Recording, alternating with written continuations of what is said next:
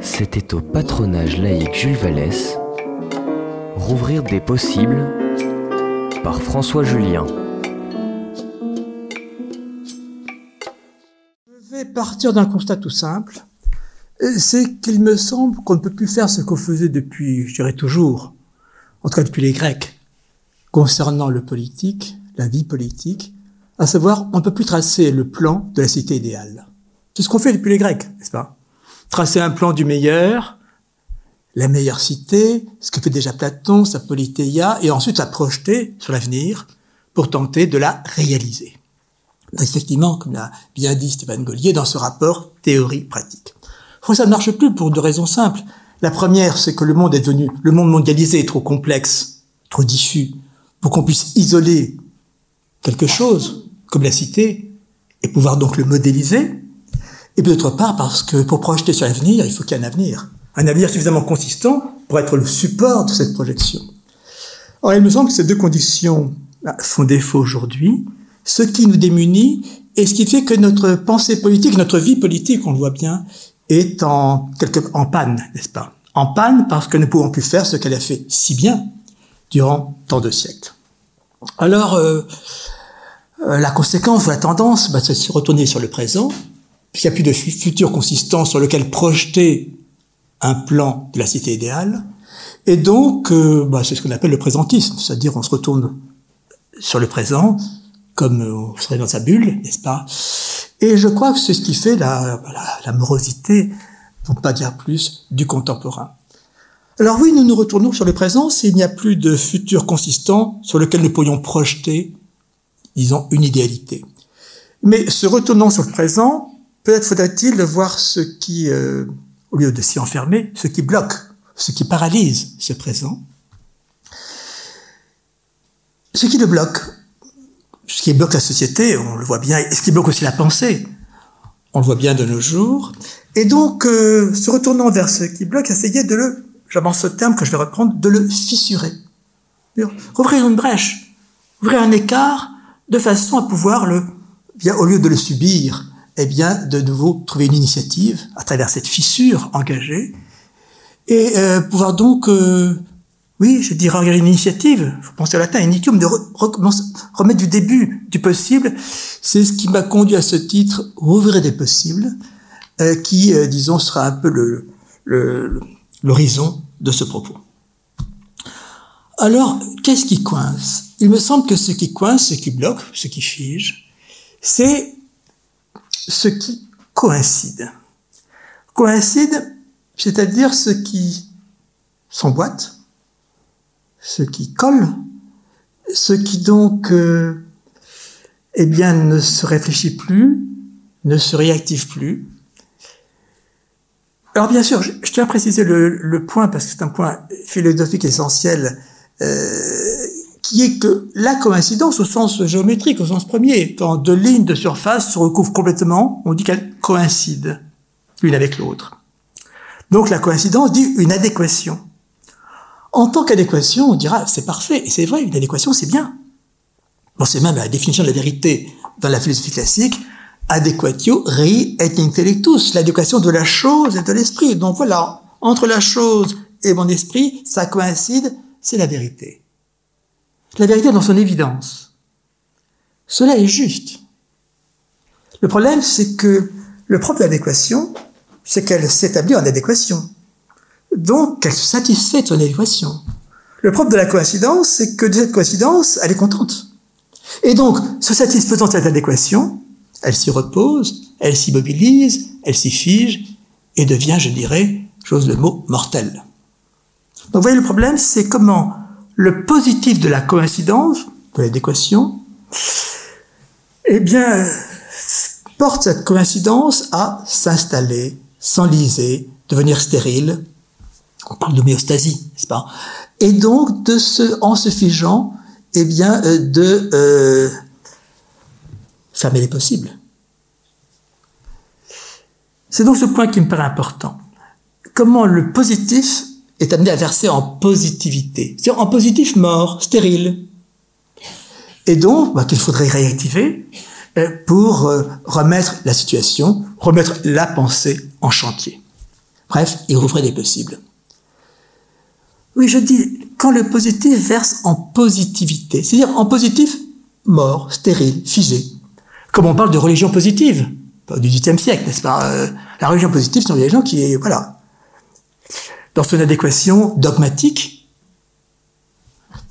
ou comme on parle de droit positif. Le droit positif, c'est le droit comme ça, fixé dans sa coïncidence, euh, dans son bon droit, et comme on dit en latin, sum ius, summa injuria.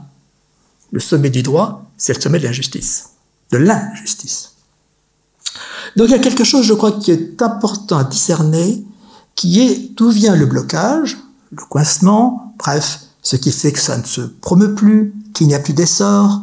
Euh, c'est, me semble-t-il, justement que ce qui s'est, ce qui a, disons, euh, euh, s'est instauré en adéquation de ce fait-là, de ce même fait-là, eh bien, adhère à son adéquation. Comme on dit, ça colle. Pas ça colle, ça coïncide, c'est adéquat. Mais quand ça colle, devient ça colle au sens de adhérent, n'est-ce pas? La colle comme la glue, n'est-ce pas? Qui fait que ça ne bouge plus. Vous me suivez? Parce que je vous vois plus, là, vous êtes dans le noir, euh, mais euh, je ne voudrais pas que vous vous endormiez dans cette nuit. Donc, je vais euh, essayer d'attaquer un peu ce qui se fige et essayer de le, oui, de penser comment le réactiver. Alors, tout ça, je vais d'abord l'illustrer de façon très simple. Je dirais, euh, un artiste n'est artiste qu'autant qu'il décoïncide de l'art déjà fait, de l'art, de l'art coïncident. Donc, un artiste est artiste qu'autant qu'il décoïncide de ce qui est reconnu comme art, de ce qui est considéré comme le beau, cette adéquation qui tend à se figer. Et je dirais même, un artiste n'est artiste lui-même qu'en qu'il décoïncide de l'art déjà fait, qu'autant qu'il fissure la coïncidence de l'art qu'il a lui-même, la veille, n'est-ce pas, euh, à laquelle il est parvenu. Je crois que c'est la question que se posent les artistes tous les matins. Dans quelle mesure puis-je décoïncider de l'art que j'ai déjà fait Parce que cet art déjà fait, il va s'enliser de sa coïncidence, il va satisfaire l'artiste, et l'artiste satisfait bah, ne travaillera plus. Donc il faut, je crois, c'est vraiment ça qu'il faut rouvrir des possibles pour ne pas, disons, être euh, pris dans cette adéquation à laquelle on est parvenu. Je le dis de l'artiste, je dirais aussi bien euh, du penseur. Penser on ne pense qu'autant qu'on décoïncide du déjà pensé. Parce que le déjà pensé, oui, il est parfait, seulement il est mort, n'est-ce pas? Il ne pense plus. Et je dirais, alors c'est une question qui me touche tous les matins, je ne pense qu'autant que je décoïncide de ce que j'ai déjà pensé, dans lequel je suis tenté de m'installer, faire système, bref, clore ma pensée. Donc oui, ça nous touche personnellement, chacun là où il est, chacun dans son chantier. Et la question que se pose l'artiste, que se pose le philosophe, c'est comment on rouvrir des possibles dans l'art? Comment rouvrir des possibles dans la pensée Alors cela, je crois, s'illustre à travers champ. Et c'est pour moi l'intérêt de ce concept, c'est qu'il, c'est la vocation du concept, si vous voulez, de circuler à travers les pans les plus divers de l'expérience. Mais disons, si je prends la psychanalyse, il me semble qu'une cure analytique, euh, je dis de loin parce que j'ai pas l'expérience, euh, mais j'ai lu Freud. Euh, eh bien, euh, c'est justement pour l'analyste d'inciter l'analysant, le patient, on l'appelle comme on veut, à décoïncider de la coïncidence psychique dans laquelle il est installé, à la fois qu'il fait souffrir, mais en même temps dans laquelle il est bien, parce qu'il y est installé. Il y a une formule de Freud que j'aime bien à cet égard quand il dit, euh, oui, il aime son délire comme lui-même. Ah oui. On aime tous notre délire comme nous-mêmes, n'est-ce pas? Même plus que nous-mêmes, n'est-ce pas? Parce qu'on coïncide avec lui, on y est installé, c'est notre forme d'adéquation, même si cette adéquation nous fait souffrir. Donc, je crois qu'au fond, une cure analytique, c'est justement... Euh, Freud nous dit suffisamment que on va pas convaincre le patient. Euh, lui expliquer ce qu'il a ne sert à rien. Non, mais l'inciter donc trouver le bon biais pour le conduire à ouvrir un écart, fissurer cette adéquation dans laquelle il est si bien mais qui le fait souffrir, sinon il ira pas chez le psy. Hein. Euh, donc la fissurer pour ben, rouvrir des possibles dans sa vie.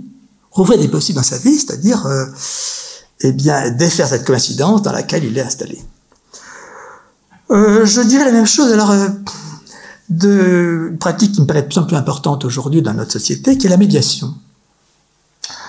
Par différence avec le droit, plutôt la justice. La justice, elle procède par coïncidence. En fonction de la loi, en fonction de ce qui est décrété comme étant le droit, eh bien le juge, euh, en coïncidant avec ce qui est ainsi euh, l'appareil juridique, va trancher. Il tranche, Il ne voit pas des possibles, le juge. Il tranche. Crinaine. Tranché. Je crois que le médiateur fait tout autre chose. Le médiateur, c'est quelqu'un qui euh, s'interpose entre deux parties qui, qui disent chacune et l'autre, j'ai raison, je suis dans mon bon droit, c'est moi qui ai raison. Chacune coïncide avec sa position. J'ai raison.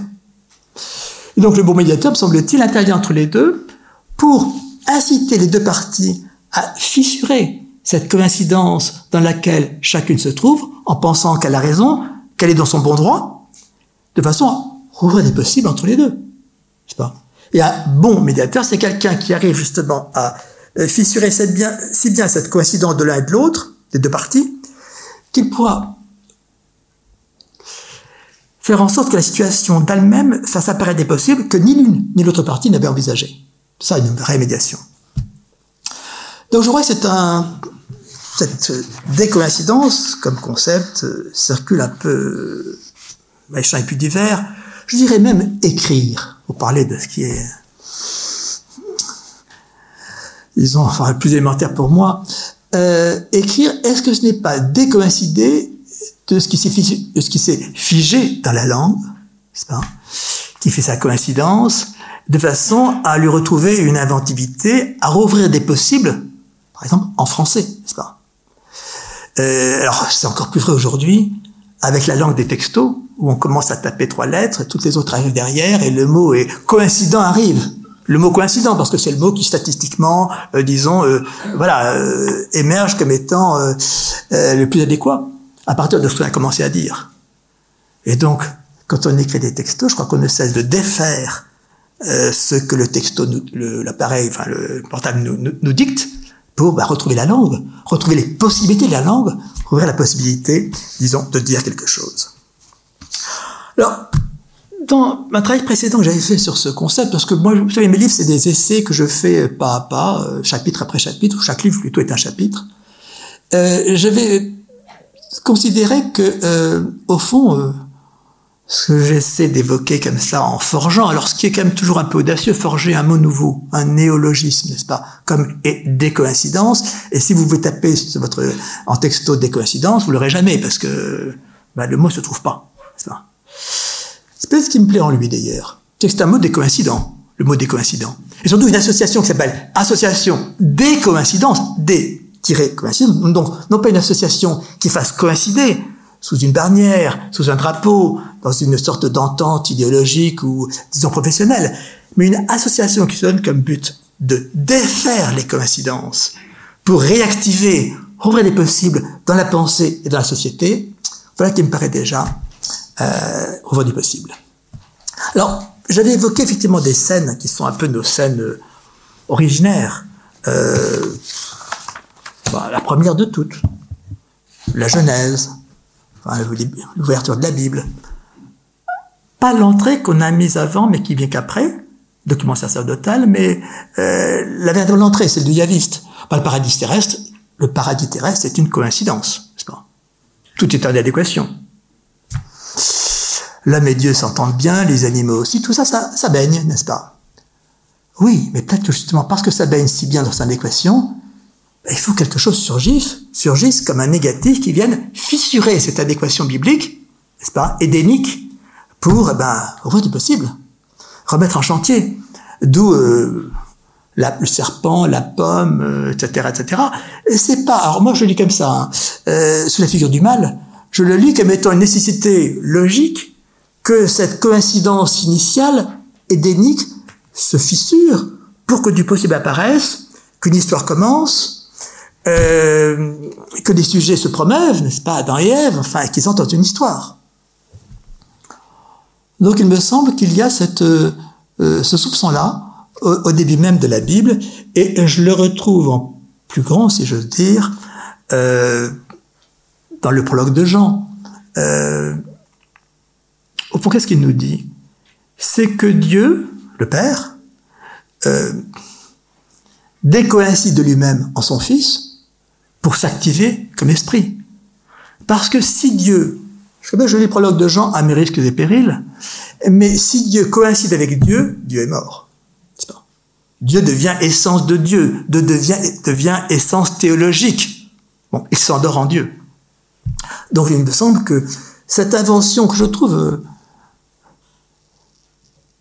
je dirais peu crédible, mais assez géniale, que Dieu décoïncide de lui-même, lui le Père en son Fils, lui le Maître du monde en Fils qui va mourir sur la croix, lui l'éternel, etc. Bon. Donc c'est au fond la façon dont Dieu, décoïncide de Dieu, sort de cette adéquation de lui-même avec lui-même, bah, pour s'activer en Dieu, n'est-ce pas? Pour ne pas être, si vous voulez, une essence de Dieu, ce que la théologie en a beaucoup fait. Alors si je change de registre, euh, j'aime évoquer Lucrèce, parce que Lucrèce, alors c'est, comme on dit, les matérialistes, n'est-ce pas? C'est le premier à penser une physique des atomes, en latin, s'inspirant d'Épicure. Euh, pensée prodigieuse que celle de Lucrèce, et héroïque parce que faire passer le grec en latin, c'est euh, vraiment une épreuve, n'est-ce pas, euh, essentielle dans laquelle se forge la philosophie. Eh bien, le monde physique est fait d'atomes qui tombent donc selon leur adéquation d'atomes verticalement. Lucrèce dit comme la pluie qui tombe, n'est-ce pas? Oui, mais alors si les atomes tombent en adéquation avec le principe même de leur chute, la verticalité, eh bien, ils ne se rencontrent jamais. Et donc, il n'y a pas de monde. Il faut donc, suppose Lucrèce, qu'il y ait une légère déviation, des coïncidences, pour que, qu'on ne voit pas, mais qu'on suppose logiquement, pour que les atomes dévient suffisamment de leur chute verticale qu'ils puissent se rencontrer.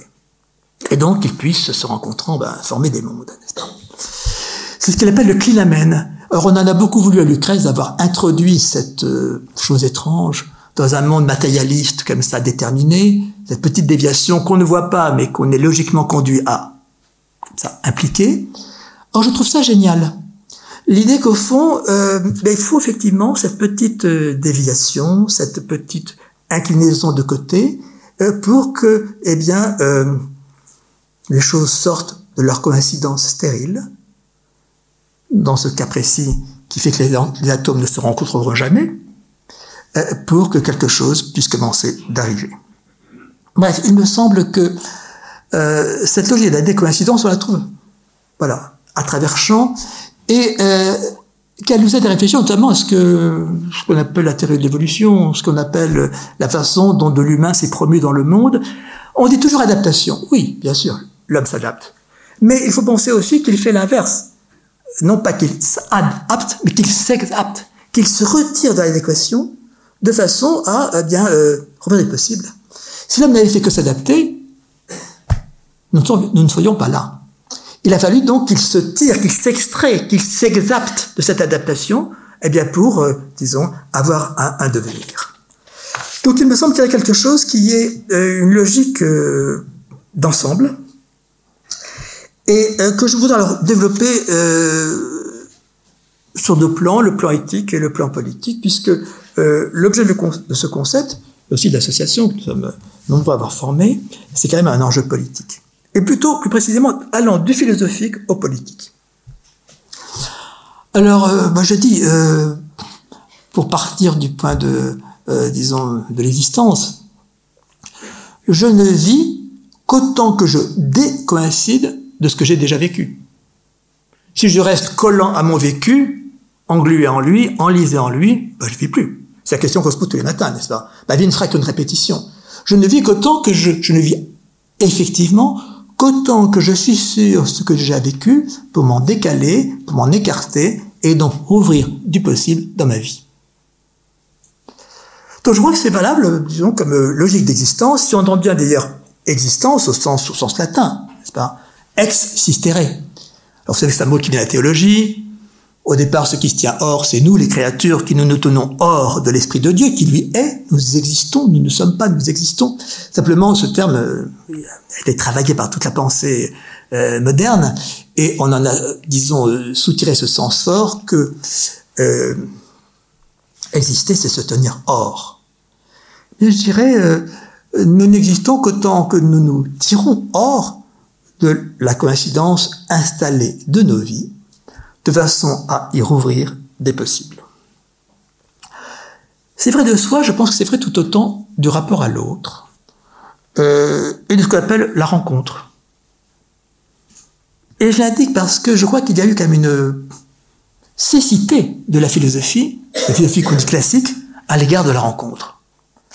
C'est-à-dire que dans la philosophie classique, on ne pense pas à la rencontre. Et pourquoi? Parce qu'on pense à un sujet, justement, euh, coïncident avec lui-même. Le sujet classique, n'est-ce pas C'est le sujet autarcique, le sujet qui se possède lui-même, qui est maître de soi, comme on disait à l'époque, n'est-ce pas Et donc qui euh, coïncide avec soi. Or, si vous coïncidez avec vous-même, vous ne rencontrez personne. Vous croisez quelqu'un, euh, même vous cognez à lui, mais vous ne le rencontrez pas. Je crois qu'on ne rencontre quelqu'un qu'autant qu'on décoïncide de soi-même, qu'on ouvre une brèche, une fissure, une fêlure dans sa coïncidence interne, de façon à pouvoir justement faisant effraction en soi, et eh bien pouvoir aborder l'autre.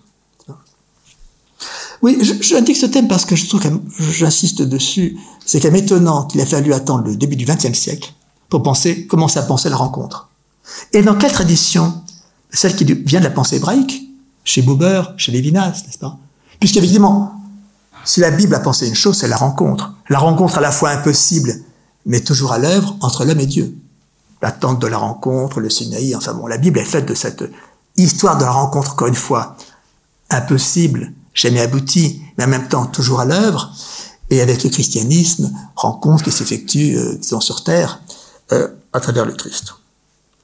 Donc, il y a, je crois, effectivement, euh, j'ai dit point aveugle parce que euh, tous les romans parlent de rencontre. Il n'y a pas de roman qui ne commence pas par une rencontre. Or, la philosophie classique n'a pas pensé la rencontre, parce qu'elle était donc une pensée, je reviendrai, de la coïncidence. On ne rencontre quelqu'un qu'autant qu'on décoïncide de soi-même. Sinon, on le croise ou on l'assimile à soi, mais on ne le rencontre pas. Alors, j'avais, dans mon petit livre, j'en ai euh, souligné un point de façon plutôt humoristique, qui est euh, le mariage. Ben, le mariage est une coïncidence parfaite. L'un en adéquation avec l'autre. C'est ça qui se marie. Donc, on bénit la coïncidence dans le mariage. Bien. Seulement, si on reste dans cette coïncidence où chacun est en adéquation avec l'autre, n'est-ce pas? On se marie, on s'épouse. Eh bien, eh bien, qu'est-ce qui se passe? Bah, Tout le monde connaît, pas, les lendemains, plutôt les surlendemains du mariage. Euh, si les deux parties et je dirais ça euh, bien dans le mariage homosexuel qu'hétérosexuel, n'est-ce pas? Si, les deux parties ne fissurent pas leur coïncidence établie, n'est-ce pas Par laquelle tout baigne, euh, pour, disons, rouvrir de l'écart, disons, et donc rouvrir du possible, et donc remettre en chantier la relation, eh bien, le mariage est mort. Bon, j'avais produit à ce, à, cette, à ce sujet, euh, en prenant mais de Lacan et de Badiou, mais en faisant toute autre chose, plutôt en en faisant quelque chose qui pour moi est essentiel, la notion d'extime. Vous savez, l'intime, c'est euh, le plus dedans. Et l'extime, c'est remettre du dehors, du ex, comme on dit, exister, du dehors dans l'intime pour justement euh, rouvrir la relation. J'indique entre parenthèses que j'ai vendu ce concept à Aéroport de Paris pour être, euh, et ça va être inauguré demain, c'est pour ça que j'en parle, euh, parce que vous savez, quand vous fallait passer euh, la douane, les contrôles, etc., comme, toujours un peu désagréable, puis un moment avant de prendre l'avion. Parce que prendre l'avion, comme prendre le train d'ailleurs, c'est toujours courir pour attendre. Hein. On a tous fait cette expérience-là, on court toujours et on attend toujours.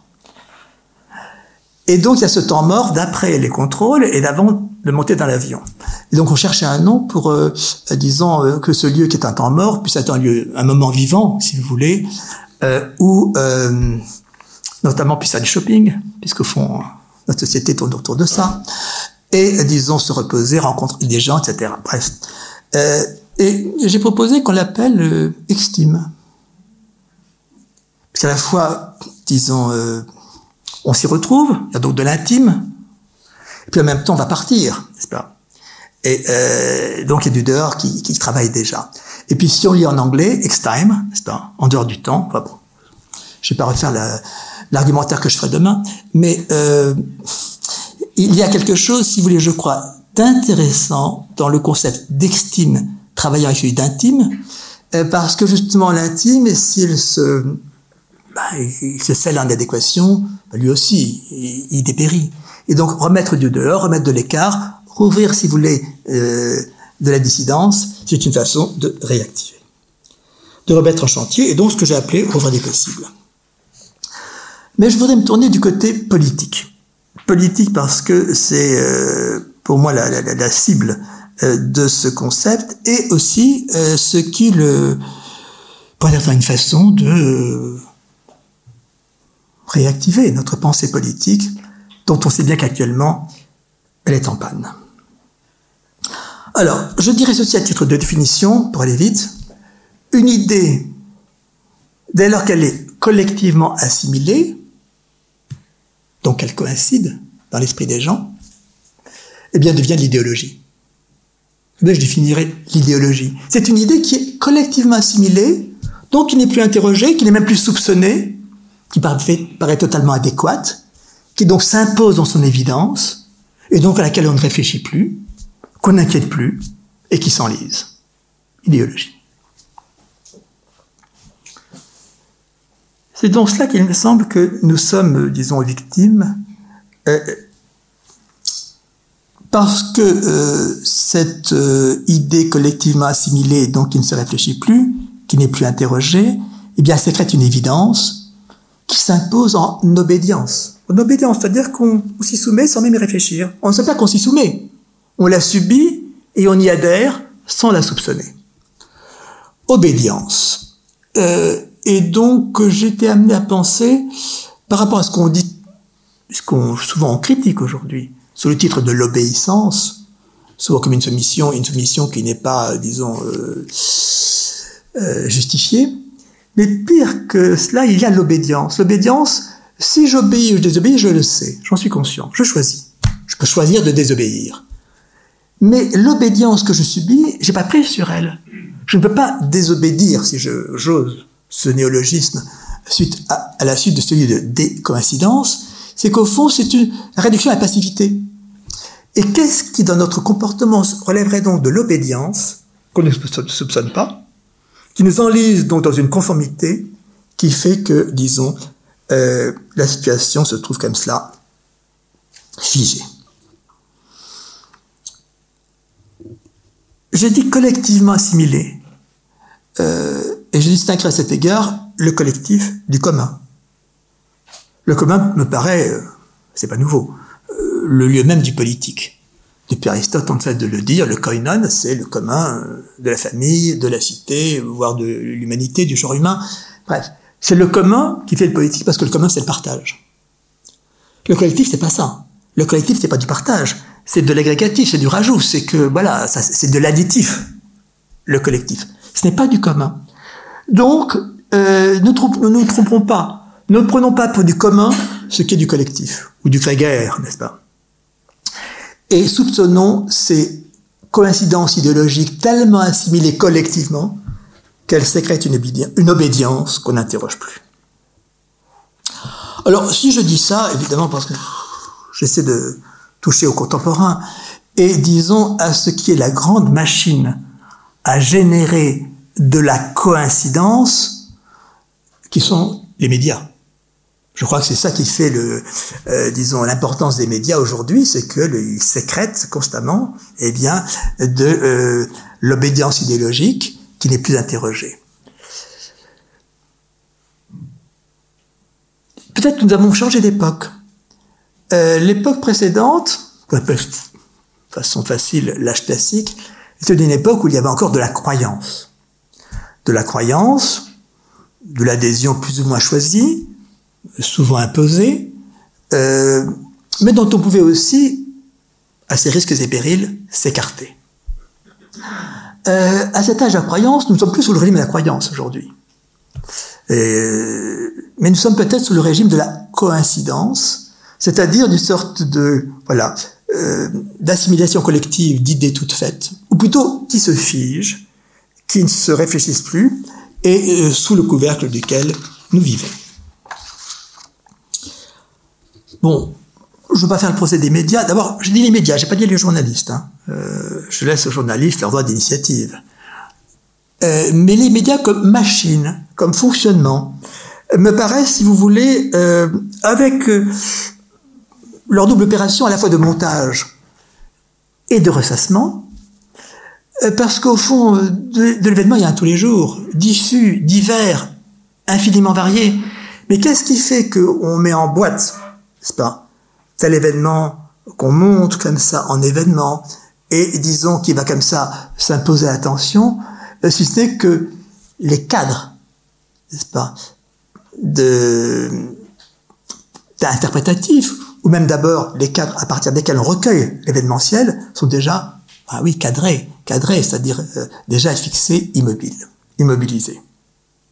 Il me semble qu'il y a quelque chose qu'il faut analyser, qui est donc euh, le fait que, moi j'y suis sensible parce que quand j'écoute euh, euh, la radio, euh, je suis sensible parce qu'on entend tout le temps en termes, en termes d'enquête, n'est-ce pas? Journalistes qui vont sur le terrain, qui vont enquêter. Mais en fait, quand ils vont enquêter sur le terrain comme ça, on sait très bien que les réponses qu'ils vont, que les gens qui sont interrogés vont donner, sont des réponses coïncidentes. C'est-à-dire que la question contient déjà sa réponse en elle-même, n'est-ce pas? Et que euh, si on vous dit à la pompe à essence que l'essence est augmentée, euh, est-ce que vous êtes content ou pas Vous allez répondre, ben non, c'est cher, etc. Bon, bref, euh, tout ça est convenu, n'est-ce pas? Attendu, convenu, ne bouge plus. Euh, alors qu'on pourrait dire, ben, pensons à autre chose. Euh, euh, bref, rouvrir du possible dans l'énonçable. Il y a quelque chose qui me paraît important parce que cette idée qu'on va enquêter et donc s'informer et donc euh, s'instruire auprès euh, du peuple, n'est-ce pas? Mais est-ce que c'est le peuple qui parle dans cette occasion? Vox populi, on dit. Oui, mais est-ce que c'est la vox populi? Est-ce que c'est pas déjà que quelque chose est installé une machine à coïncidence qui fait que ce qui va être dit, n'est-ce pas, exprimé spontanément, bien sûr, euh, par les sujets parlants, les sujets citoyens, ne sera au fond qu'une réplique coïncidente aux questions posées. Donc je sais ce que je voudrais simplement pointer, c'est sans m'arrêter dessus, c'est ce circuit de la coïncidence, circuit fermé, dans lequel tente à fonctionner la machine médiatique. Bon, alors ça, je, vais l'illustrer très vite parce que je voudrais en venir aux chantiers qui sont les nôtres, notamment dans le cadre de notre association. Mais bon, euh, je crois que vous m'accorderez assez volontiers, si c'est pas le cas, vous protesterez, euh, qu'un terme comme résilience est devenu un terme coïncident aujourd'hui. Oui, résilience, n'est-ce pas? Est-ce qu'un terme qu'on est-ce que c'est un terme qu'on interroge encore, qu'on soupçonne encore? Alors, le terme au départ, il est justifié il dit quelque chose qui est une adéquation euh, qu'on n'a pas critiqué, je veux dire, dans le domaine de la physique ou dans le domaine psychologique, très bien, résilience. Mais dès lors que résilience devient un terme coïncident, c'est-à-dire qu'il sert en toute occasion comme une sorte de sparadrap qu'on met comme ça sur chaque chose qui va pas, n'est-ce pas? Une sorte de pansement sur le négatif, un incendie, la pandémie, ceci, cela et encore autre chose, tout y passe, n'est-ce pas? Et donc, résilience, c'est un mot maintenant que tout le monde colle sur n'importe quoi de négatif, comme si c'était la panacée. Peut-être qu'on préfère mieux, n'est-ce pas? Parce que résilience, en plus, on y réfléchit, résilience, c'est revenir à l'état, à l'état précédent. Est-ce que revenir à l'état précédent, c'est toujours le sens de l'histoire? J'en suis pas sûr. Pourrait dire aussi bien résistance, par exemple, terme qui disparaît de notre vocabulaire idéologique parce que résilience s'est implanté. Bon, je sais bien qu'en disant ça, je vais vous faire réagir, mais c'est aussi ce que je souhaite, puisque euh, j'attends bien sûr que vous décoïncidiez de mon propos. Prenez territoire. Je ne vais pas les passer tous à la, suite, hein, parce que ce vocabulaire, en plus, il se renouvelle vite, parce que ça, ça se fatigue vite, le vocabulaire de la Donc, ça s'use. La machine médiatique est là justement pour, euh, euh, disons, le, le renouveler. Mais territoire, si vous laissez le terme qui aujourd'hui euh, s'impose à nous tous, n'est-ce pas, comme étant un terme d'emblée positif, insoupçonné. si vous dites je serai le président des territoires, ben, vous croyez que vous avez dit la grande vérité politique. Alors qu'il faut voir d'une part ce que, en disant ça, je ne dis pas d'autre dire, je ne me prononce pas sur les sujets de politique extérieure ou d'autres choses, n'est-ce pas? Je serai le président des territoires. Et puis d'autre part, parce que territoire n'est pas un terme neutre, pas plus que résilience, il aucun terme neutre d'ailleurs. Euh, il suffit de se rappeler un peu Deleuze sur ce qu'il a dit en le dialectisant de déterritorialisation et reterritorialisation. Bref, c'est un terme qui peut s'activer et ne pas être cette sorte, de chose morte, n'est-ce pas, qui euh, maintenant s'impose dans le discours de tous côtés. Je pense que ce serait réfléchir notamment dans le domaine de l'écologie. Parce que l'écologie, dont la cause est bonne, tout le monde le sait, euh, tend très vite à verser dans un vocabulaire coïncident. C'est-à-dire qu'il n'est plus réfléchi, qu'il n'est plus soupçonné.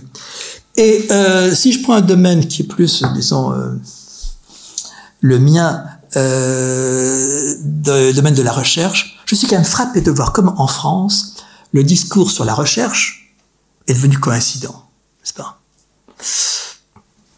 Dispositif, transversal, bah, tout un vocabulaire mort, n'est-ce pas, euh, de pur fonctionnalisme de gestionnaire. Euh, et euh, tout ce qui s'est comme ça organisé sous le titre de la recherche et qui est mort de sa coïncidence une fois, les termes de dispositif, euh, de transversalité ont leur raison d'être, n'est-ce pas? Ont eu la raison d'être, mais dès lors qu'ils sont, qu'ils deviennent coïncidents, c'est-à-dire qu'ils sont plus réfléchis, il me semble stériliser la recherche, parce qu'il faut oublier aussi que la recherche, c'est quelque chose de, qui n'est pas seulement collectif, qui est d'abord euh, singulier, qui est risqué, qui ne se soumet pas aux grilles, aux appareils, si vous voulez, gestionnaires, euh, disons, qu'on a ainsi euh, promu. Bon, il me semble qu'on pourrait quand même envisager ce qui bloque en France, si je parle de la France, euh, ce qui bloque en France par coïncidence. Moi, il y a une grande coïncidence que je soupçonne, je le dis à mes risques et périls, c'est celle des vacances. Pas? Euh, de cette déclaration première qu'il est réfléchi, que les vacances c'est bien, n'est-ce pas? Euh, et donc le travail, ben, c'est pas bien. Hein. Euh, et euh, qui se trouve véhiculé, je crois, dans l'opinion, sans être réfléchi, alors que nous tous, quand nous vivons le mois de mai, et qu'il y a pont sur pont, on se dit, mais quand ça va finir, n'est-ce pas? Je suis pas sûr que... Euh, et puis parce que, disons, euh, ça fait penser que cette adéquation qui a été vraie, que le travail était de l'aliénation, été vrai au XIXe siècle dans tout ce qui est euh, l'exploitation par le capital et, disons, le monde ouvrier. Travail aliénation, c'est vrai. Mais bon, tout ce qui s'est modifié depuis, dans les conditions, dans les conditions du travail, euh, disons, dans les horaires, et dans ce qui serait peut-être plus à penser aujourd'hui, à savoir la qualité du travail, n'est-ce pas? La qualité euh, du travail. Donc je crois qu'il y a quelque chose qui serait peut-être à réfléchir dans des blocages qui sont ceux de notre société. Alors, si j'ai, je remercie euh, Stéphane Gaulier de l'avoir introduit ainsi, euh, été amené à penser la décoïncidence comme un concept politique, c'est parce que je crois qu'il peut nous ouvrir un écart euh, par rapport à ce qui était la grande logique de la pensée du politique que j'évoquais en commençant, à savoir celle de la théorie et de la pratique. Parce que c'est comme ça que les Grecs nous ont appris à penser le politique à travers les formes du politique, formes idéales, les eidetes poiteias, comme dit Platon. Donc, tracer une idéalité et ensuite la projeter pour essayer de la faire entrer dans la réalité. Théorie pratique ou, disons, modélisation, application. Bref, on m'a souvent demandé quelle est la praxis de la décoïncidence, et je réponds, il n'y en a pas, puisqu'il n'y a pas de théorie, pas de praxis. Et c'est ce qui fait pour moi l'intérêt de ce concept, parce que j'essaie d'en, d'en exploiter, c'est que la décoïncidence n'est pas première, n'est-ce pas? Elle est toujours en situation. Elle vient défaire ce qui se bloque de la situation. Mais elle ne se pose pas en principe. Parce que nos principes politiques sont toujours plus ou moins idéologiques. C'est des partis pris qu'on peut justifier, qu'on peut défendre, euh, j'entends bien. Mais disons, euh, il y a le fait que euh, penser à politique en termes de principes implique ensuite de voir comment appliquer ces principes. Et puis peut-être aussi de soupçonner le bien fondé de ces principes. Aborder le politique en termes de décoïncidence, c'est justement non pas passer par les principes, poser en termes de principes premiers, ce que les Grecs aimaient tellement faire, n'est-ce pas? Ce que les Grecs appelaient arché. Arché, notion, premier mot du vocabulaire d'Aristote, au livre Delta. Arché, commencement, commandement. Le commencement qui commande la suite, c'est ça arché. Et donc on a pensé la politique, plutôt la vie politique, le politique en termes d'archaïque, de principes premiers. Principes premiers, qui sont un peu des projections idéologiques, qu'on peut défendre, certes mais disons dont on cherchera ensuite comment les appliquer, avec le risque bien sûr d'une déperdition des principes à la réalité. La décoïncidence comme concept politique évite cela. Et évitant donc de poser des principes, elle évite aussi de poser des fins. C'est la pensée grecque, n'est-ce pas? Principe, arché et fin, telos. Fin à la fois aux deux sens en français, n'est-ce pas? De terme et de but. les fins politiques sont toujours, elles aussi, suspectes. Suspectes idéologiquement, n'est-ce pas? Projeter des fins. Comme on projette des principes, on projette des fins, bref. Est-ce qu'il y a quelque chose qui n'est pas là, un peu, je dirais, fini ou périmé, puisqu'on a beaucoup plus de mal à poser aujourd'hui des principes politiques, et que les fins dernières de notre histoire, on ne les connaît plus, puisqu'on a tout fait pour justement sortir de la téléologie d'une géologique de la fin telle qu'elle a précédemment existé. Je crois justement que notre pensée de la Révolution euh, est dans cette faille-là aujourd'hui. Qu'elle est tombée parce que elle s'accroche, elle s'était accrochée à des principes, et il y a des fins, dans un rapport de théorie à pratique, praxis, n'est-ce pas? Euh, Comme dit le grec, pratein, faire, se mettre à faire. Et donc, c'est peut-être cela aujourd'hui qui se trouve un peu en faillite. Donc, le concept de décoïncidence ce qui me paraît, disons, le, le justifier, c'est qu'il est d'emblée dans l'opératoire. Il défait. Il est d'emblée à l'œuvre. Il détecte ce qui, par coïncidence, se fige, et l'ayant détecté, eh bien, il vient le, le fêler, le fissurer, pour remettre la situation en chantier. Donc, il est d'emblée dans l'opératoire, c'est un concept de terrain pour ça que je euh, trouve du, euh, de l'emploi dans le domaine écologique, puisqu'au fond, on dit dans l'écologie, aujourd'hui, il y a assez de paroles, euh, des actes. Est-ce que c'est vraiment des actes? Est-ce que c'est pas, justement, nous sommes pas invités à décoïncider de comportements qui ont longtemps prévalu, de façon à eh bien, ouvrant l'écart, modestement, chacun là où il est, n'est-ce pas? Si je ne prends pas la voiture, mais je prends mon vélo en ville, est-ce que je suis pas en train de décoïncider de la grande coïncidence de la voiture et de façon à, euh, eh bien, euh,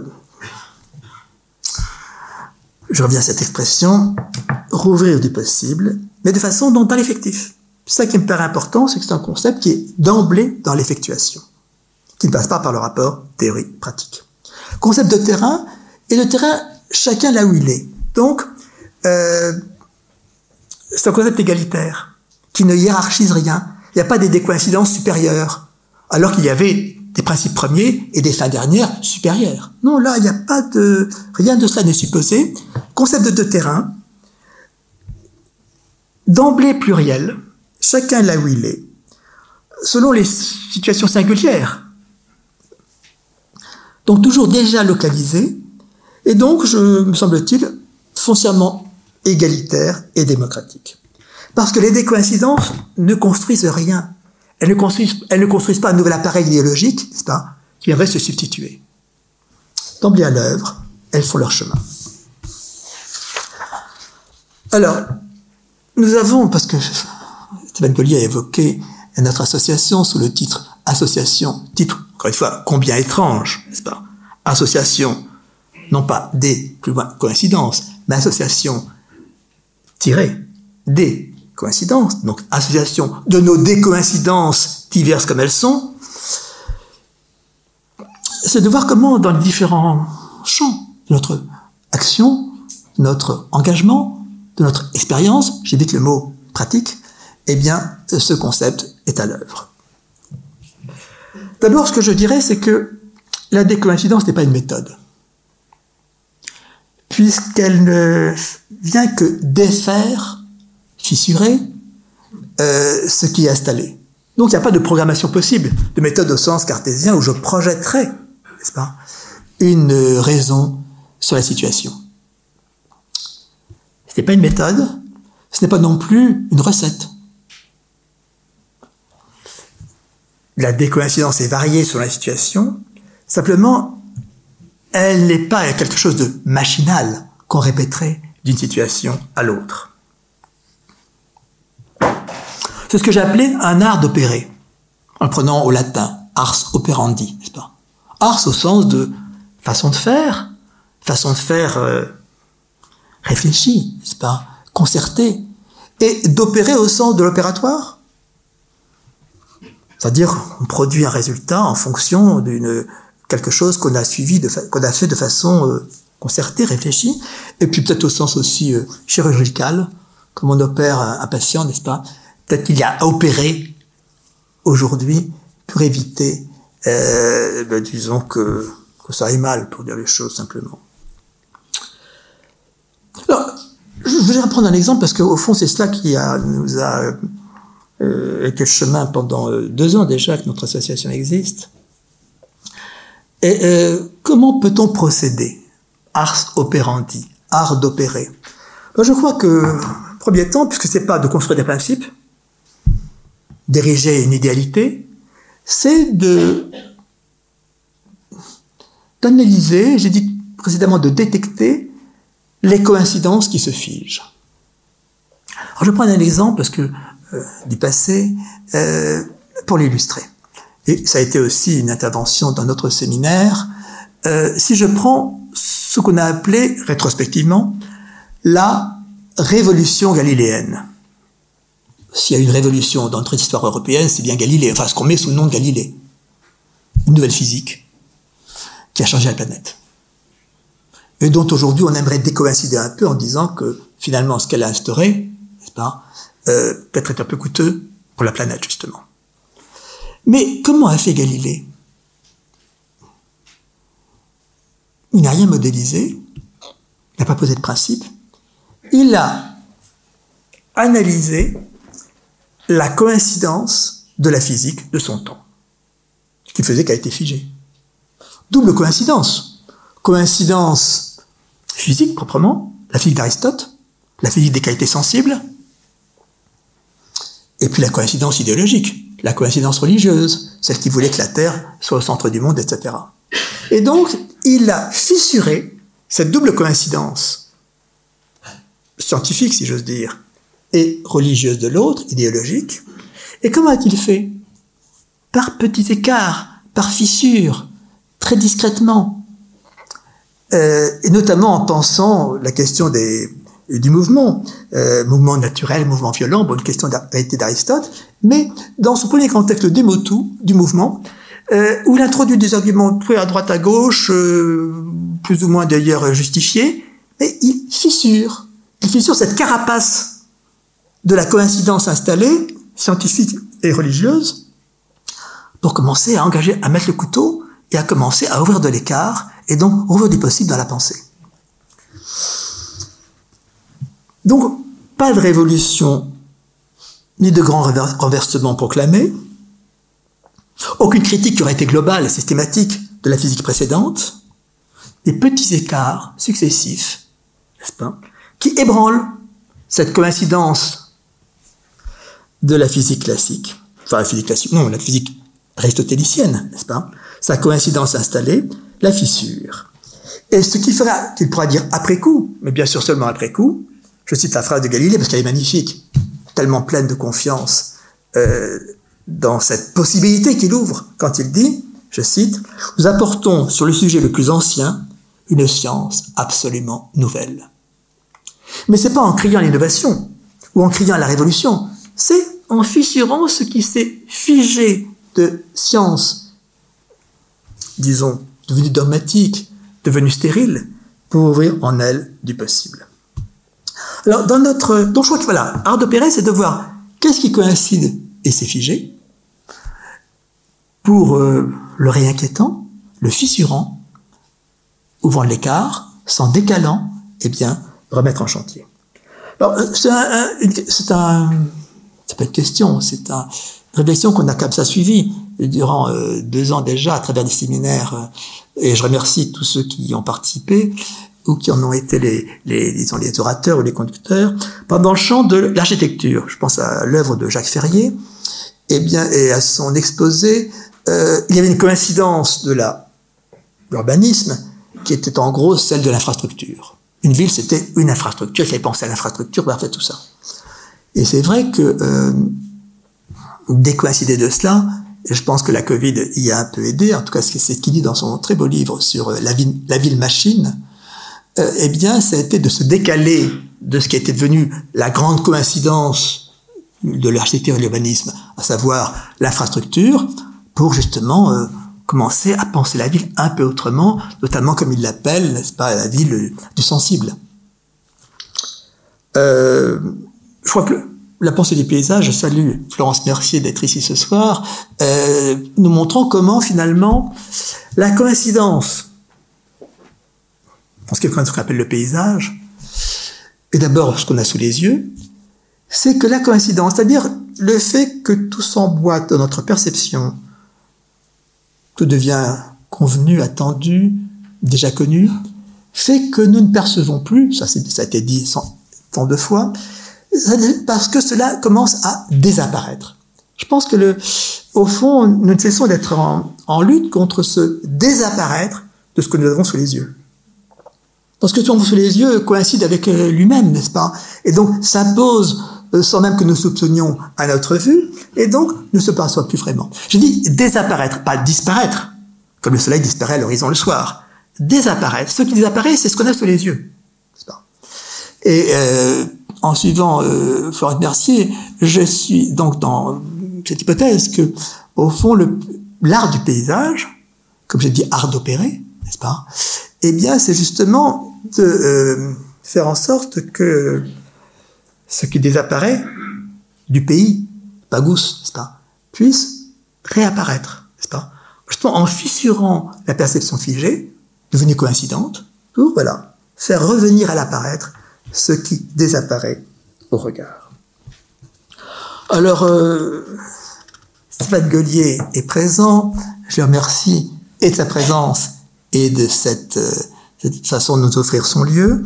Mais euh, je me souviens de votre exposé sur, euh, euh, puisque vous êtes un grand joueur de clavecin, sur la façon d'introduire de la décoïncidence dans l'art musical.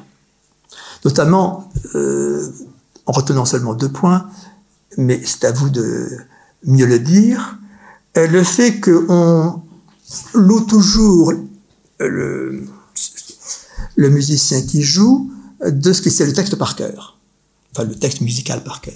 Donc il coïncide, avec lui.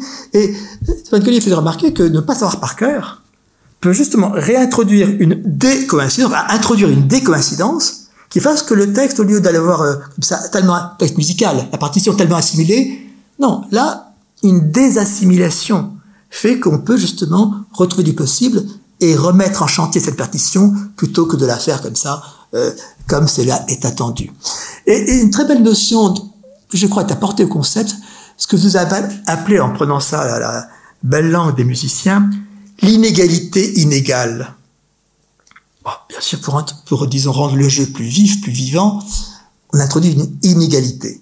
Mais cette inégalité peut s'égaliser, s'endormir, redevenir coïncidente. Donc il faut inégaliser l'inégalité pour les réactiver et faire qu'il y ait justement l'effet de surprise, l'effet d'intensité, bref, quelque chose qui ne s'enlise pas dans une musique qui serait attendue ou convenue. Bon, avons comme ça suivi, je l'évoque dans mon petit livre, mais nous publierons cette année, euh, en octobre, une sorte d'encyclopédie de la décoïncidence, avec des entrées diverses, le paysage, l'architecture, la musique, l'aménagement, euh, euh, la désaddiction. je trouve que c'est un concept qui est intéressant à penser, à promouvoir. Euh, comment sortons de l'addiction? Addiction, adhérence, vous voyez que je suis dans ce vocabulaire de euh, que j'évoquais déjà avec la, la psychanalyse. Eh bien, si on dit qu'il faut sortir de l'addiction, bon, c'est pas très convaincant. C'est seulement rétrospectivement qu'on pourra dire je suis sorti de l'addiction. Comme Galilée dit, j'ai fait une révolution. Mais est-ce que celui qui tentait de prendre la bouteille, euh, si on lui dit il faut sortir d'addiction, est-ce que ça lui parle vraiment? Peut-être en oui, comme ça, en titre de bonne intention, mais est-ce que c'est effectif? Alors que si l'on pense la désaddiction, défaire l'addiction, décoïncider de cet état addictif dans lequel je suis, et Dieu sait que le sujet est quand même un sujet prenant aujourd'hui, parce qu'il y a les, vieilles addictions à la bouteille, oui, mais celles à l'ordinateur, euh, à l'écran, etc. Enfin bon, bref, euh, ravage dans la jeunesse. Donc pensez ce qu'on appellera donc la désaddiction, non pas comme une sorte de révolution qui ferait qu'on romprait avec l'addiction, le dernier verre, c'est fini, on en est libéré, toujours notre pensée du salut, n'est-ce pas? On en est sorti. Pour la vieille idée, n'est-ce pas, du tunnel, et s'il y a un tunnel, il y a un beau jour, on en sort, n'est-ce pas? On peut penser cette chose, de façon beaucoup plus discrètement, mais peut-être plus effectivement. Euh, oui, je préfère dire effectivement que peut-être efficacement, c'est euh, le fait que une désaddiction, c'est une sorte de quelque chose qui s'engage par petits écarts, d'abord euh, pas très sensibles, mais qui ouvre, n'est-ce pas, par écart, ce qu'on appelle dans la langue familière le pas de côté, n'est-ce pas? Mais cette j'aime pas trop parce qu'elle dit pas d'où vient le pas de côté, mais disons, commence à fissurer ce qui s'est fermé comme adéquation figée entre soi et la bouteille ou soi et l'écran, de façon là encore à rouvrir du possible. Puisqu'au fond, la personne addictive, prendre un verre de plus, c'est pas du possible. C'est devenu une sorte de nécessité qui s'impose à elle une passivité. Donc au fond, dès sortir d'addiction, au sens de se désaddicter, n'est-ce pas La désaddiction, c'est euh, non pas projeter une fin dernière euh, sur un mode un peu mythologique ou disons euh, voilà magique. Euh, c'est plutôt, je crois, euh, ouvrir l'écart, d'abord discret, mais qui fait son chemin, qui fait son chemin et qui part que j'appelle transformation silencieuse, on vient progressivement à refaire du possible dans la vie de quelqu'un, au lieu qu'il soit, qu'il subisse, disons, son addiction de façon imposée. Bon, tout cela donc se, réfléchit, je crois, dans les pratiques les plus, les plus diverses, et elle nous engage euh, socialement et politiquement. Alors avant, je, comme je souhaite qu'on puisse débattre un peu, je vais encore accélérer un peu plus, mais je ne fais que voilà euh, introduire des, euh, des questions possibles, euh, je dois quand même reconnaître une chose, c'est que la décoïncidence, ça ne se vend pas. Ce qui se vend, c'est la coïncidence. Peut-être que les médias sont, marchent à coup de coïncidence et on l'audimat, n'est-ce pas? La décoïncidence, ça ne se vend pas. Ce qui se vend, c'est la coïncidence. Donc, bon, autant le savoir. Autant le savoir parce que ça signifie donc que on travaille rebrousse-poil, puisqu'on décoïncide, puisqu'on ouvre de l'écart. Et donc, euh, ben, qu'on aura à peiner. Ça, c'est facile de l'illustrer. Si je prends le premier philosophe, on cite comme tel, n'est-ce pas Même si c'est pas le premier, euh, effectivement, mais plutôt symboliquement, ou dans la conscience commune, Socrate. Socrate a été le grand décoïncident. C'est ça qu'il a fait. Pas eu besoin d'écrire, hein, il n'y a pas de livre de lui. Simplement, il y a l'idéologie athénienne de la fin du 5e siècle, début 4e siècle, après l'échec de la guerre du Péloponnèse, après euh, l'abattement des longs murs, après euh, le régime des Trente, bref, une sorte de coïncidence idéologique frileuse qui s'empare d'Athènes et, qui eh ben, conduit Socrate à son procès. Parce que euh, Socrate, c'est quelqu'un qui décoïncide à tous égards, qui va sur l'agora en interrogeant le poète. Qu'est-ce que c'est que la poésie? Évidemment, le poète lui sort la coïncidence de ce qu'est la poésie, sa définition, ou qui interroge l'homme politique. Chacun répond par coïncidence. Euh, et Socrate inquiète, se désigne comme étant le temps de la cité, celui qui, qui va piquer le bœuf, n'est-ce pas, pour le faire réagir.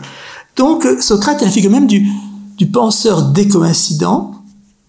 Ben, c'est ce qui fait qu'il boira la ciguë, Donc, non, c'est pas encourageant.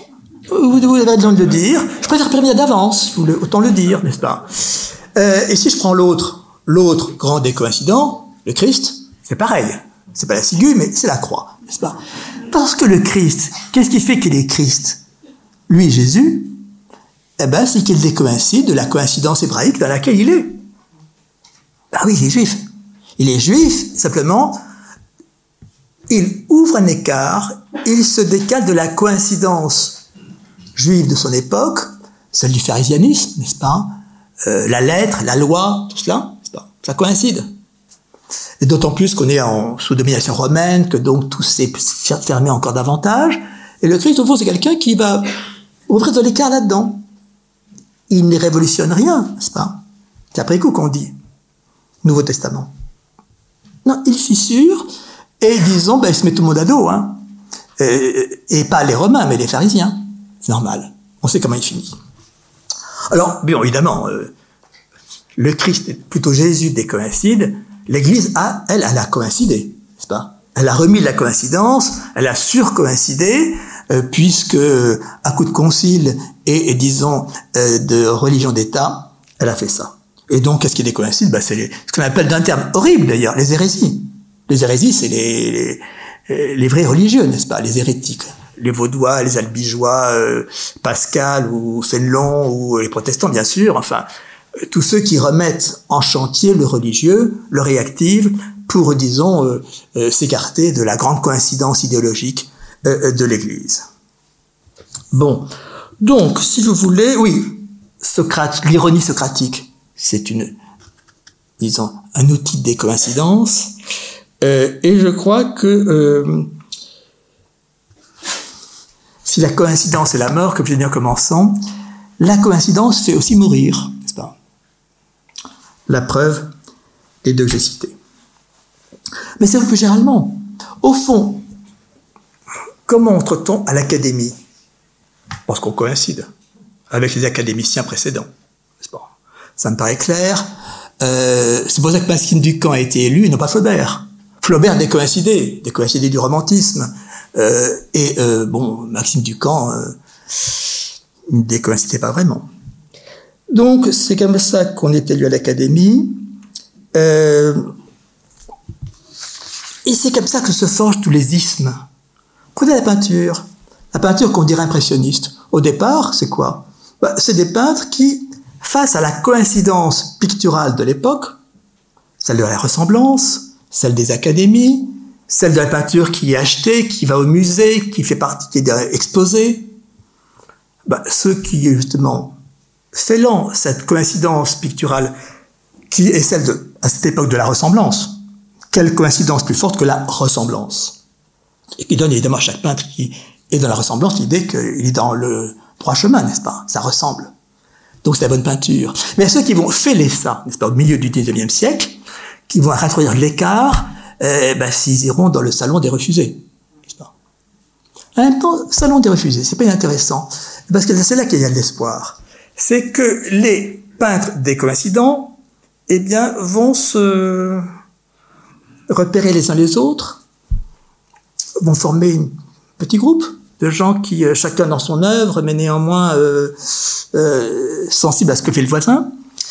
Et euh, salon des refusés, c'est-à-dire finalement une sorte d'entente implicite qui comme ça se noue entre eux et qui fait que finalement, eh bien, ils vont pouvoir euh, du possible dans l'art, n'est-ce pas? En même temps, dès qu'un mouvement devient isme, il redevient coïncident. Autrement dit, il commence à être mort. Dès qu'on a dit impressionnisme, c'est justifié que ce soit le terme, n'est-ce pas? On en a fait une école, on a fait quelque chose qui s'est établi, qui est devenu coïncident. D'où il faut tout le temps défaire la décoïncidence pour qu'elle ne s'enlise pas. Donc après l'impressionnisme, euh, ben, euh, pointillisme, fauvisme, cubisme, enfin tous les ismes que vous voulez, et de plus en plus, n'est-ce pas?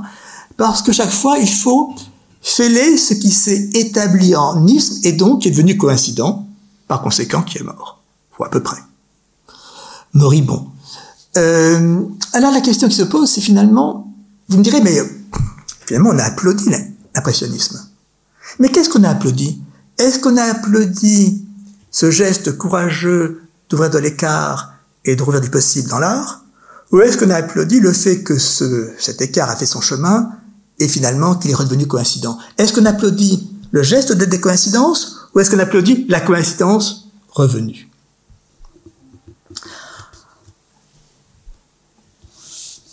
J'indiquerai à partir de là, pour euh, me rapprocher davantage de mon chemin, euh, deux choses quant à la philosophie.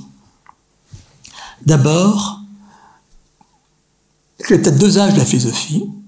Comme j'ai parlé précédemment d'un âge de la croyance et puis d'un âge de la coïncidence établie par les médias, la croyance établie par le religieux et la coïncidence établie par le médiatique. Il y a peut-être deux âges de la philosophie. L'âge classique, je le définirais comme ça, globalement, comme étant l'âge de la coïncidence. J'ai cité la vérité comme adéquation de la chose et de l'esprit.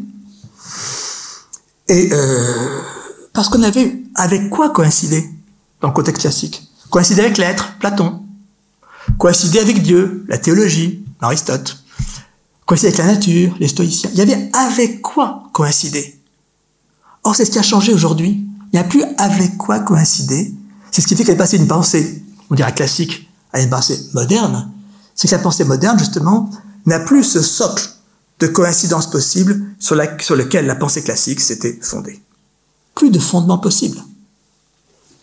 Il n'y a plus donc de support à coïncidence.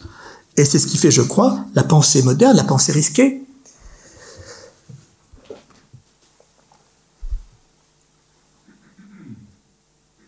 Parce que les soupçons nous sont venus. Et d'abord le soupçon nietzschéen. Nietzsche nous disant, mais au fond, ce que vous prenez pour l'adéquation, c'est en fait de l'adaptation adaptation vitale. Et puis, ce qui nous est venu à travers des chemins euh, divers, notamment euh, à travers la phénoménologie. Merleau-Ponty, que je trouvais remarquable à ce sujet, je ne sais pas Bergson. Bergson reste encore dans une pensée de la, de la coïncidence, ce qu'il appelle l'intuition. Non, Merleau-Ponty nous montre comment même la perception, en fait, est toujours décoïncidente. Notre perception la plus élémentaire, elle décoïncide. Elle ne colle jamais elle n'est jamais complètement adéquate. Je citerai Merleau-Ponty parce que Merleau-Ponty, c'est une phrase, n'est-ce pas? Donc ça ne se résume pas. Je cite Déjà mon corps, comme metteur en scène de ma perception, a fait éclater l'illusion d'une coïncidence de ma perception avec les choses mêmes. Avec les choses mêmes, ça c'est le grand leitmotiv de la phénoménologie, mais justement, on n'est jamais en adéquation avec les choses mêmes. Il faut fêler ou faire éclater l'illusion de cette coïncidence, bien sûr satisfaisante, l'idée que je coïncide avec le monde. Mais non, je ne coïncide pas avec lui. Mais je ne coïncide pas non plus avec moi-même, puisque je suis toujours distendu entre passé et futur. Je ne coïncide pas non plus avec les autres, parce que nos perspectives ne se recoupent jamais complètement. Je ne coïncide pas non plus avec le monde. Or, ce n'est pas là un défaut, une condamnation, c'est là au contraire une capacité. non pas une incapacité de notre expérience, mais ce qui promeut notre expérience en expérience. C'est parce que je ne coïncide pas avec les autres que je peux être tendu vers eux. C'est parce que je ne coïncide pas avec le monde que je peux être ouvert au monde. C'est parce que je ne coïncide pas avec moi-même que je suis en tension de vie. C'est pourquoi la, ce qu'on appelle la philosophie classique, comme le temps maintenant, euh, disons, je dirais pas périmé parce que euh, les philosophes, on appelle classiques, ont été des génies qui ne cessent de nous donner à penser, mais c'est ce qui fait qu'à l'idée coïncidente de ce qu'on pouvait coïncider avec l'être, ou Dieu, ou la nature, la vérité, n'est-ce pas? On a pensé le, s'il n'y a plus coïncidence, bah, le jeu, je, J-E-U, n'est-ce pas, Spiel, Weltspiel, jeu du monde, le jeu, n'est-ce pas? Il y a du jeu, il n'y a plus de coïncidence. Et la ressemblance, qui était le grand, disons, euh, appui de la peinture classique, elle-même s'est défaite. Je vous dirais personnellement que si je suis, euh, j'essaie d'élaborer ce concept, c'est parce que pour moi il a une vérité euh, personnelle, qui est pourquoi je suis passé en Chine d'helléniste que j'étais. Bah, c'était pour décoïncider de la pensée européenne, dont je soupçonnais qu'elle était un peu installée dans ces questionnements, sans suffisamment peut-être le soupçonner. Donc j'ai fait un écart, au sens que j'évoque depuis le début de cette intervention, euh, alors, grand écart parce que c'était euh, du côté chinois, donc sortir de notre langue, sortir de notre, histoire, bref, se décaler, se décaler pour voir comment on peut penser autrement, ouvrir des possibles dans la pensée. Donc au fond, c'était pour moi une stratégie philosophique de décoïncidence par rapport à la coïncidence insoupçonnée, parce que collectivement assimilée, de la philosophie, euh, et euh, donc une opération... Ben, dont je n'insisterai pas pour dire qu'elle est coûteuse. Bon, alors j'arrive à ma fin, euh, qui est d'inquiéter donc la notion de révolution ou d'innovation. Comment on croit plus à la révolution? On essaie de parler aujourd'hui d'innovation, terme très coïncident, vous l'avouerez, pour repenser peut-être ce qui serait une repossibilisation, pour poursuivre ce thème de rouvrir des possibles, et c'est ce concept-là que je voudrais, euh, disons, euh, simplement pointer, euh, le fait que notre vie politique n'est plus animée par la pensée de la révolution,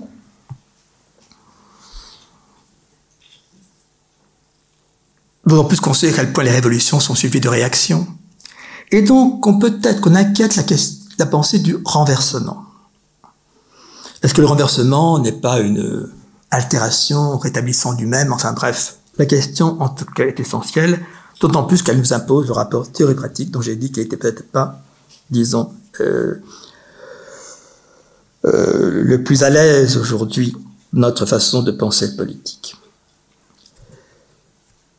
politique. Idée de en décoïncident, par écart, écart d'abord discret, repossibiliser.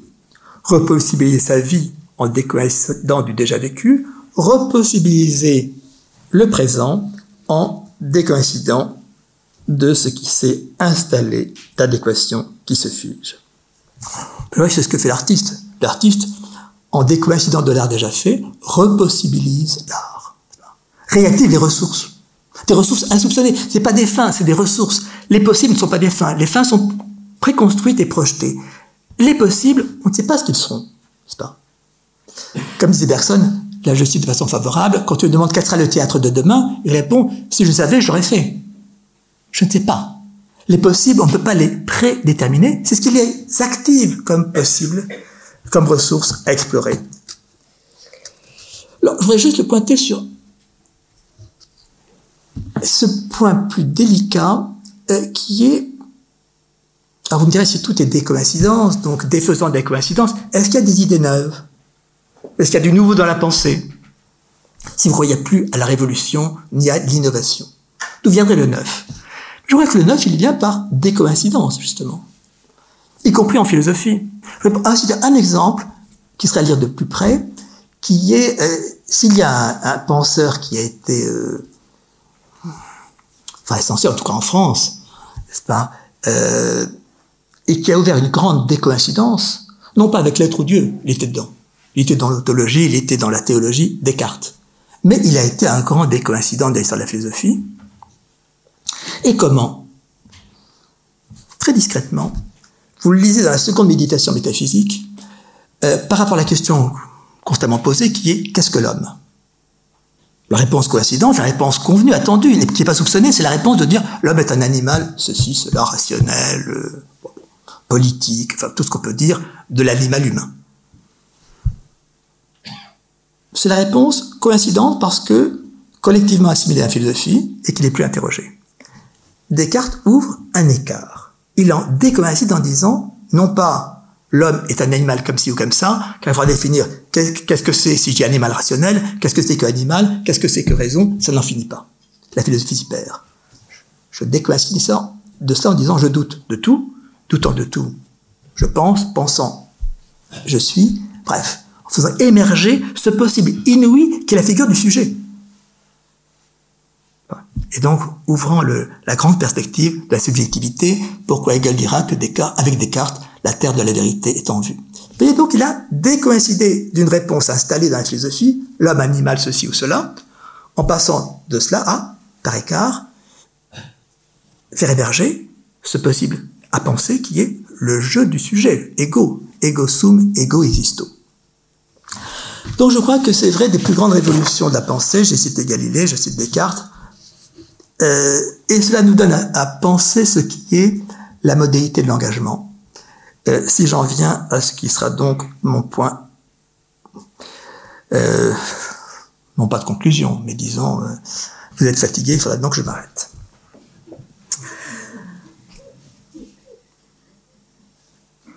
Je vois que là aussi, les conditions ont changé.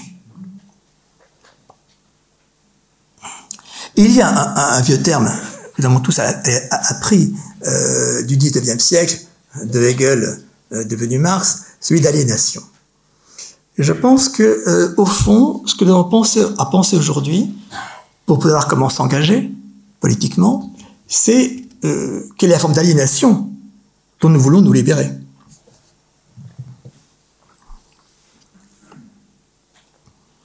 Vois cette forme d'aliénation a changé, récemment changé. Bien sûr subsiste l'aliénation désignée par le marxisme, celle du capital, celle, disons, le, capital, le patron, etc. Mais ce qui faisait, face à cette aliénation-là, on peut y riposter. On a une cible, le pointer du doigt. C'est lui le coupable. Je crois que justement c'est ce qui a changé aujourd'hui. L'aliénation que nous subissons aujourd'hui, eh bien, euh, elle n'est plus désignable on en fait partie. On fait partie même des conditions de cette aliénation. Euh, mon portable, bon, j'ai jamais choisi d'avoir un portable. Enfin, euh, ça s'est imposé à moi, n'est-ce pas? Euh, Et disons, bah, je l'ai, donc je, je, je, joue le jeu, n'est-ce pas? Du portable, je joue le jeu de l'écran, même si je sais que l'écran fait écran, mais néanmoins, je suis dedans, n'est-ce pas? Donc, nous sommes complices de l'aliénation que nous vivons. Et plus encore, cette aliénation, comme elle n'a pas de face, la question qui se pose aujourd'hui à nous, c'est comment faire face à ce qui n'a pas de face? Cette aliénation ambiante, n'est-ce Dans l'économie prise, celle du marché mondial, celle de la technicité s'imposant comme une commodité qu'on ne choisit plus, euh, dans laquelle on est prise, et qui nous, quelque part, nous paralyse, en tout cas nous rend inertes à titre de sujet, n'est-ce Une aliénation donc qui n'a plus de visage, qu'on ne peut plus cibler. Peut-être faut-il la fissurer. Je reviens à ce terme, terme discret, terme modeste, fissuré. Je voudrais quand même, pour le justifier, rappeler la grande formule de Féanitine quand il dit c'est quand même avec des fissures que commencent à tomber les cavernes. Avec des fissures commencent à tomber les cavernes. Les cavernes, on ne les renverse pas. Avec quel bulldozer le ferait-on? Les dénoncer ne sert à rien. Non, mais faire en sorte qu'elles commencent à se fissurer et que progressivement elles tombent, comme est tombé effectivement l'URSS fissuré. Terme discret, mais ce qui fait que les cavernes tombent, finalement, sous leur fissuration, c'est que les fissures se relient. J'ai évoqué les décoïncidences dans ces champs divers, n'est-ce pas? Chaque fois singulier, concept de terrain. Mais les décoïncidences peuvent se relier, s'écouter, se faire écho. Bref, se tramer ensemble c'est comme ça que les cavernes tombent. Et c'est pour ça que je crois qu'elles peuvent s'associer.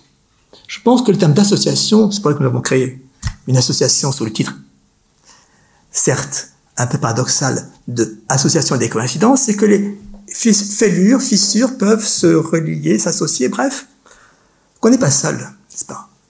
Euh, Et qu'il y a là quelque chose qui, à travers ces fissures, permet de ouvrir de l'antre, par écart, ouvrir de l'antre et laisser donc circuler, faire circuler.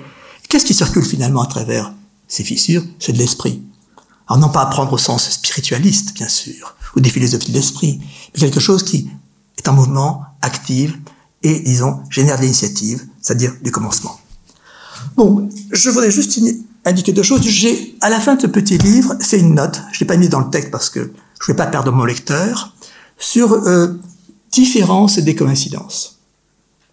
Différence est le grand concept de l'époque précédente, à l'ombre de laquelle nous pensons. Euh, le grand concept chez Deleuze, chez Derrida, mais d'abord chez Foucault, n'est-ce pas Où on en a contre la machine euh, de la métaphysique classique, donc son socle ontologique, unitaire, identitaire, on a, disons, voulu renverser la métaphysique avec le concept de différence, pour justement faire apparaître la dispersion, l'hétérogène, ce qui ne se couchait plus sous l'identitaire et l'unitaire de la métaphysique, le grand 1. Et donc on a mis la différence en premier. Comme dit Deleuze, une formule pour renverser la métaphysique, la différence est derrière toute chose. La différence est derrière toute chose. Mais quand il dit ça, je me demande s'il ne rétablit pas une métaphysique. Du derrière toute chose, n'est-ce pas? Donc mettre la différence au départ, euh, voire archi différence, euh, pour renverser non seulement l'unitaire, mais l'originaire, hein, chez Derrida, chez Deleuze. Mais est-ce qu'on ne rétablit pas, avec la différence, de nouveau, quelque chose de métaphysique, qui serait originaire, l'archi, n'est-ce pas, qui serait derrière toute chose, la différence derrière toute chose, et est-ce qu'on ne reste pas prisonnier d'un renversement? C'est la fameuse expression de Deleuze, prise de Artaud, les anarchies couronnées. Figure bah, éloquente du renversement, n'est-ce pas? Anarchie couronnée. Reste qu'on couronne, n'est-ce pas? Donc je me demande s'il ne faudrait pas s'écarter, en tout cas c'était mon propos, de ce renversement tonitruant et effectivement euh, très éloquent euh, et magnifiquement réussi sous le titre de la différence, non pas tant renversé que s'écarter, fissurer, revoir du possible. Ce que la décoïncidence pourrait, disons, engager. Je ne m'en dis pas plus parce que il faut voir les choses de près. Donc j'ai seulement fait une note, mais c'est un sujet qui euh, me paraît important à penser parce qu'on se rend compte, me semble-t-il, que cette philosophie de la différence, qui était la grande philosophie française, euh, cité Foucault, Derrida, Deleuze, Lyotard aussi, le différent, bref, peut-être cette époque est-elle maintenant déjà un peu passée.